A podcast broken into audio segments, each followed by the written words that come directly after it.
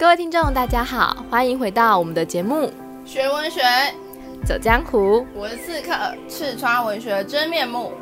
大家好，我是游侠，游出文学的美好时光。各位听众，大家好，欢迎回到我们的节目。今天我们要为大家介绍的主题是跟着文学去攻顶，陈列的《玉山去来》。享受吧，一个人的旅行。这本书里面有讲到一句话，我非常的喜欢哦。如果你能清出心里的空间，心门将会打开。然后，你猜宇宙会怎样？宇宙会丰盈的心，其余的事会自然地找到出口。所以今天就让我们跟着刺客与游侠一同去探访陈列的玉山去来吧。好的，那在疫情时代下呢，其实我们都被呃疾病限制了我们行走的空间。不过呢，文学可以无限的驰骋哦，所以我们可以跟着作家的笔去认识他们眼中的世界。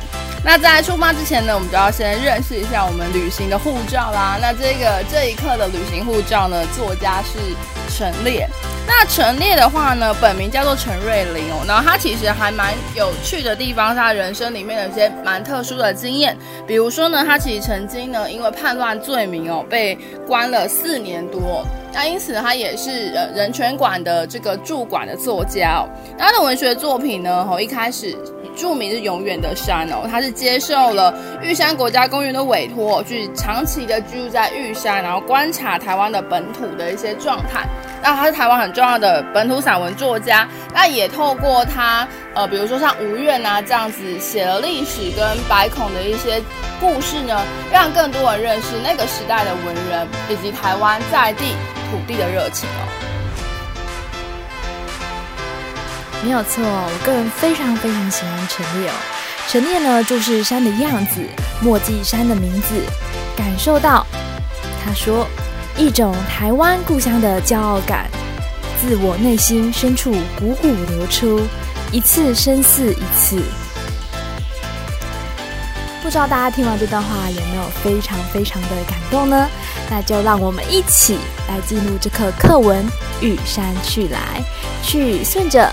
陈列的笔去探访这座台湾的骄傲。首先呢，这篇文章啊，一到三段在描写黑暗中随着登山队登顶的一个过程哦。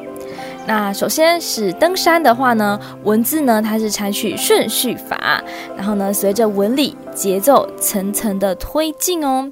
时序呢是由黑暗到急急的黑色。黝黑而晨光渐渐，然后到薄薄的素色，再顺着时序不断的铺写开展而来哦，也就是从天黑写到天亮。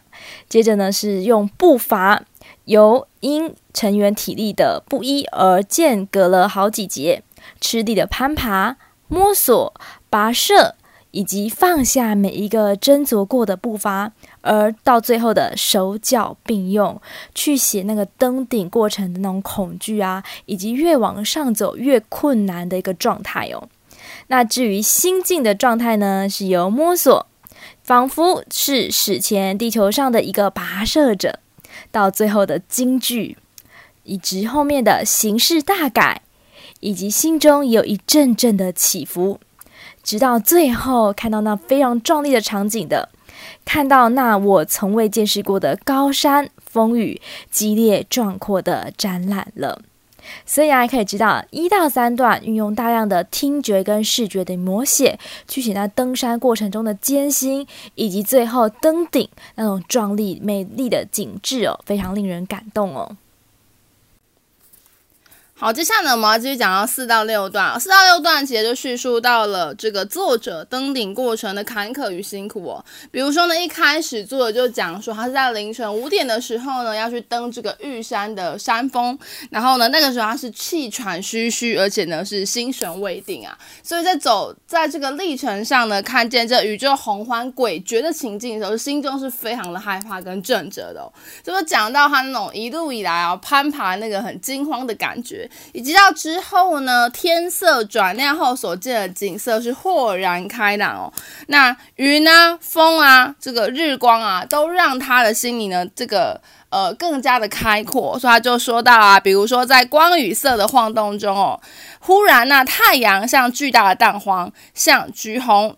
淋漓一样，一团的烙铁浆哦，蹦跳而出，云彩炫耀。于是呢，世界就突然有了非常漂亮的颜色哦。所以作者就说啊，我从此呢可以重新的展开哦，好像找到了一处避风港，然后呢，心情也渐渐的平息下来了。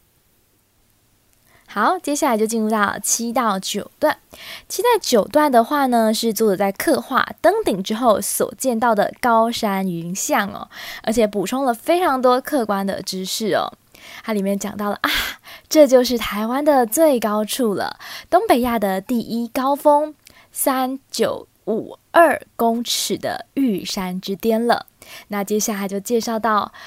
有非常多的名山，站在巨山的顶峰，你就可以看到哦，包含了主峰、东峰、南峰跟北峰哦。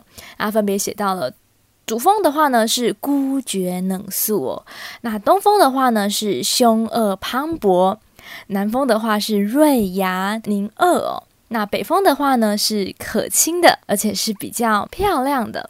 接下来呢，作者的视角呢，过渡到了中央山脉中段，在四近又远的东方哦，然后作者就写到了一大排的名山呢，就落入了他的眼中哦，然后让他非常非常的快乐着，一边呢对照着地图，一边又默默的叫出他们的大名，包含了马摩莱西啊，然后呢秀姑峦、大水窟山啊、大关山以及新康山等哦。他们呢，一一来到我的心中。接着呢，作者继续写道说：“我站起来，在瘦窄的脊顶上走动哦，落脚之处，黑褐色的板岩破裂累累。”永在崩裂似的。这边的话呢，他就写到了他游走在最高峰，在山上那种借距离走着，那辛苦的抵挡着四面吹来的风，越来越冷越盛的冷风哦。他勉强的四处张望，看到千仞绝壁下西风那一线的麦岭和男子仙溪上游的那一段深谷哦。都蒙在一片渺茫淡然的水汽里哦。阿里山山脉一带呢，则远远地横在尽头，又如屏障一般。山与天也同样的粉粉的淡然着，只是色度轻重不一而已。在那么如梦似幻的一个场景里面，仿佛所有的一切都抹上了粉粉的淡蓝。但是呢，这时作者又回到了现实，就是因为他非常非常的冷哦。他说呢，他呢仿佛感受到了耳朵几乎都要冻僵了，摸起来麻麻刺刺的。那支登山队的几个队员在极尽酷寒的风中颤抖的身子，有人呢得了高山症，有人呢脸色一阵白一次。一阵呼吸非常的困难哦，身躯也直着要瘫软下来的样子。我的温度计上指着摄氏两度。从这个过程中就可以知道，登山的过程中有非常壮丽的场景可以欣赏啊。然后呢，山上的景色非常非常的美丽而动人，令人非常感动，但有非常多现实的挑战哦。这或许就是登山最迷人之处吧。好，那接下来呢，就是十到十三段的话呢，就是最后收尾的部分哦。那收尾的部分，其实作者啊，就从就是原本的。呃，主观的风景哦，回到自己内心的想法跟启发去做一个阐述。他说，后来他才晓得山有千百种容貌和姿色哦，因为他这一年来呢，其实后来就爬非常多次的玉山的主峰哦，然后每一次其实都会有完全不一样的体会哦，然后你会看到完全不一样的风景哦。有时候呢，这个天气呢是阴晕的，那有时候是亮丽的哦，所以说呢，其实是完全不一样的感受。不过呢，虽然风景不同，但给你的启示跟永恒的感觉却是这么的深刻哦。所以到第十一段的时候，作者说啊，其实他觉得啊，在山里面哦，那种瞬息万变呐，哦，那一种完全无法掌握的感觉，就跟我们平常日常的生活一样。然而，就在那捉摸不定的特性里，透露着的却又是巨大无朋、如如不动的永恒的东西哦。就还是有一些东西是永远不变的，还是有一种美是震着人心，在你心底深处扎根的哦，让人得到鼓舞与启示的东西，例如美或者气势。动与静的对立与和谐，生机与神灵。所以，虽然外表呢，诶，风景在改变，也许呢，每一次爬上玉山，你所看见的景色不一定相同，但是给你内心的震撼却是完全一样的。那最后作者就说到啦，所以说呢，他每一次到了玉山，他都会有一种对天地的恋慕情怀哦，也是一种对台湾故乡的骄傲哦，从心底汩汩而出。这就是一种很永恒的东西，是一种对土地的无限热爱。读完了陈列的《玉山去来》呀，不禁就会让我想起陈綺贞的一首音乐哦，叫做《流浪者之歌》。那陈綺贞呢也讲过这样的一段话，她说呢，其实不管是旅行或是流浪，真正的幸福都不在他方，都在你的身旁哦。那我们透过陈列的《玉山去来》，也让我们了解到，在我们台湾这座美丽的岛屿上，也有着值得我们骄傲的玉山。也就是说呢，在我们每个人的生命身旁，以及我们所生长的地方，其实都有很多值得我们去深思、值得我们去探索的美好境地哦。所以，我们今天的内容就到此为止。希望各位听众也能够记录自己身旁的美好事物。好，那我们节目就到此为止。学文学，走江湖，下次见，拜拜。